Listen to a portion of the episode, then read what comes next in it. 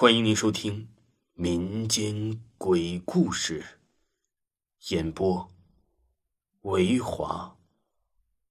如果您喜欢维华讲的民间鬼故事，那您就不要吝啬您的小手，点个赞，关注一下再走吧。精彩继续。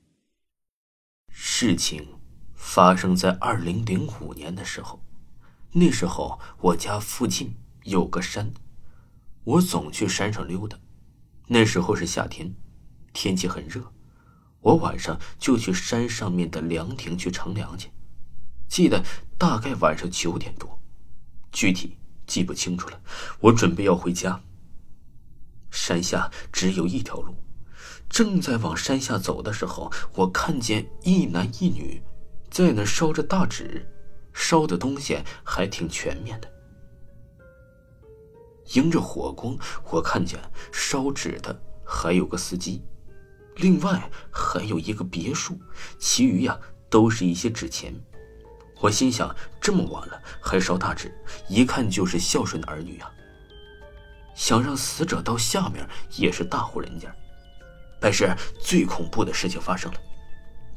当我快走到快下山的时候，突然听到有车下来的声音。我还纳闷呢，怎么这么晚了还会有山上车下来呢？这条路只有我下来的地方能上来车呀，但我下来的时候山上一辆车没有。正当我百思不得其解的时候，那个车已经到我身后了，还按了喇叭，滴滴滴的声音晚上听得特别明显。我就靠边上站着。这时候，我看到了一个终身难忘的画面。那个车呀，是旧上海那个年代的老爷车。那个车既没有窗户，前面坐着一个穿黑衣服的人开车，后面好像坐着个老头儿怎么也看不清楚脸。车走得很慢。我当时啊，就在那儿傻直直的看着。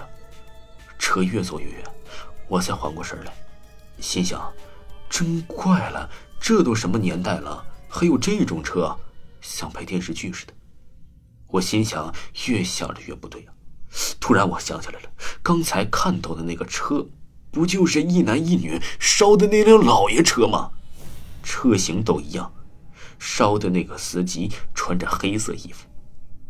我想到这儿啊，吓得快速了跑下了山，回到家还大病了一场，和别人说我这都是幻觉。